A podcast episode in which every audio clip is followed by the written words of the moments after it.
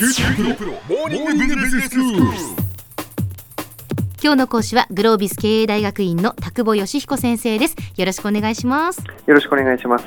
えー、田久保先生にビジネスマンが今抱える悩みや不安について質問を投げかけております、まあ、特に若手社員が、えーどんな風に悩んでいるのか不安を感じているのかっていうことなんですけれども、はい。あのー例えば自分がいろいろとわからないので、まあ、自分なりに調べてそれでもわからないところをこう質問しようとするんだけれども、はいそ。の質問のこうタイミングがわからないっていう先輩がこう忙しそうだったりして、はいい、。つ質問していいのかわからないっていうような声ですとかはい。それからまあ自分ができることもすごく少ないんだけど何でもかんでも先輩に聞くのは申し訳ないっていうねその、うんそんなことも聞いてくるの？みたいなことをうん言われるんじゃないかと思うと、うんこう質問できないっていうそういう意見もあるんですが、うん。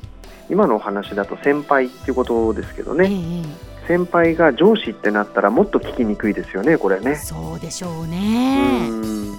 悩ましい問題だと思うんですけども、まず一つ言えることはですね、はい、その人が新人なんだったらうん散々聞けばいいと思うんですよね。ああはい。今しか聞けないことっていっぱいありますから、本当にそうですよね。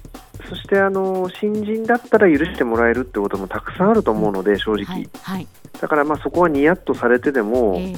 怒られてでも、うん。本当に分かんなくて困ってるんだったら、うん。聞いちゃった方がいいんじゃないのっていうのがすごく素朴に思う私の意見です。はい、でその上でってことなんですけどね。ええ。まずはちゃんと聞きましょうと。聞きに行かなくてもじもじしているより、うんどんなにつまらない話でも聞きに来てくれる方がいいよねっていうことだと思うのでそれはそれでいいと思うんですけども、でも3年目4年目になってってことになってくるえと、はい。なかなかえこんなこと？とかって思っちゃうかもしれませんが、うん。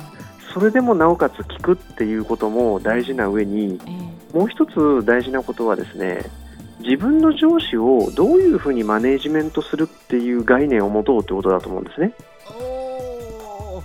上司をマネジメントするんですね。はい。マネージメントっていうと上司が部下をマネージメントするみたいな言葉が一般的だと思うんですけどもえビジネススクールの業界ではですね非常に有名な論文がありましてその論文の名前はですねマネージング・ユア・ボスっていうケースがあるんですよ。はいはい。論文が、あなたのボスを、まあ、マネージすると。で、まあ、どういうことかっていうとですね、あなたとあなたのボスの関係性みたいなものとかをちゃんとマネージメントしないとええ。いい仕事はできませんよねってことなんです。例えば1個例を考えればですねはい。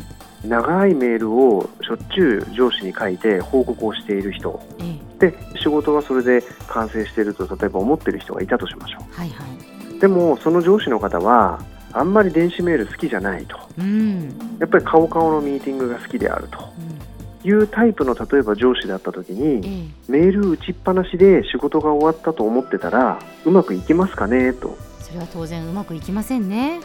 ですよね。ええ。ということは上司の癖を理解するみたいなこともとてもとても大事なことだったりするわけです。どういうコミュニケーションツールが好きなのかとか。はい。でそれの延長線上にどういう質問なら彼は受けてくれる人なのかとかうん。どういうタイミングだったら彼は機嫌が良くて質問を受けてくれやすいのかとか上司に媚びを打って上司に何とかしてっていう話ではなく、はい。上司の特性をちゃんと理解しうん。その上でコミュニケーションをするみたいなことっていうのは実は強くなんかこう強調されたりとかすることないんですけどええええ相手も所詮人間ですからね。そういうことですよね。はいそれを上司だからということで、うんなんかその完全性を求めたりとかええええあんまりにもこう分かってくれるだろうみたいなことばっかりが前面に出てしまうとええうまくいかなくなったりするかもしれませんよね。そうですね。うん、あの以前グロービスのあの他の先生もボスマネジメントについて語っていただいたんですけど、ええやはりそうですよね。こう人と人とのコミュニケーションですしね。はい。そのボスが何を求めているかっていうことを知るっていうことも大切ですしね。うん、まず興味を持って部下として上司の特性をちゃんと理解しよう。それはタイミングええ。メディアええ。彼が彼女が使いやすいと思っているコミュニケーションツール。ええ。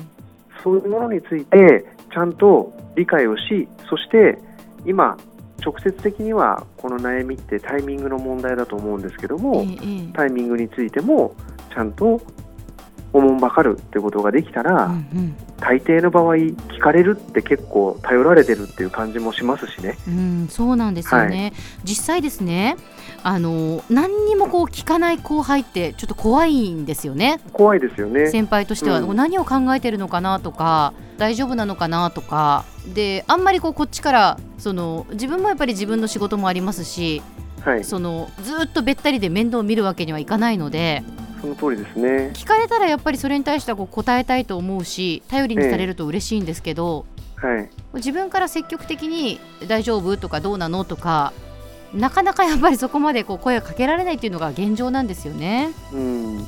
で一方でこの話ってですね、ええ。おそらく聞かれてる側の問題が大きくてはいはい。聞かれてる側つまり相談を受ける側がはい。ものすごい忙しいオーラを出していて でもういかにも今喋りかけるなみたいなオーラを出されちゃってるのでうんうん。喋、りに行けないみたいなこともあると思うんですよね。はいはいはい。だからこれやっぱりあの受け手の問題っていうのも非常に大きいと思いますが、えそこでめげるとえええめげて聞きに行かないと、うん。今度はあいつは報告がないとか言われちゃうので、うん、そうですもうね。我慢していくしかないと思うんですがそう、ですね。はい、行く前にうん。今申し上げたようえに、まあボスマネの一部ですけども、ええその人のキャラをちゃんと知り、ええそしてどういう形でコミュニケーションしていくのが一番円滑にいきそうかってことをうん観察そして自分の頭の中に埋め込んでおくっていうことがええすごく大事なことではないかなと思います。そうですね。はい、あのまあどこまで行っても人間関係ですからええあのちゃんとその相手の人間の特性を知るということを怠らないっていうことなんだろうと思います。過剰に上司だからとかビジネスだからということではなくえ本当にその人とちゃんとしたコミュニケーションが取りたければ普通にしている努力をうんビジネスの場でも普通にしませんかってことのような気がしますね。うん、そうですね。はい今日の講師はグロービス経営大学院の田久保義彦先生でした。どうもありがとうございました。ありがとうございます。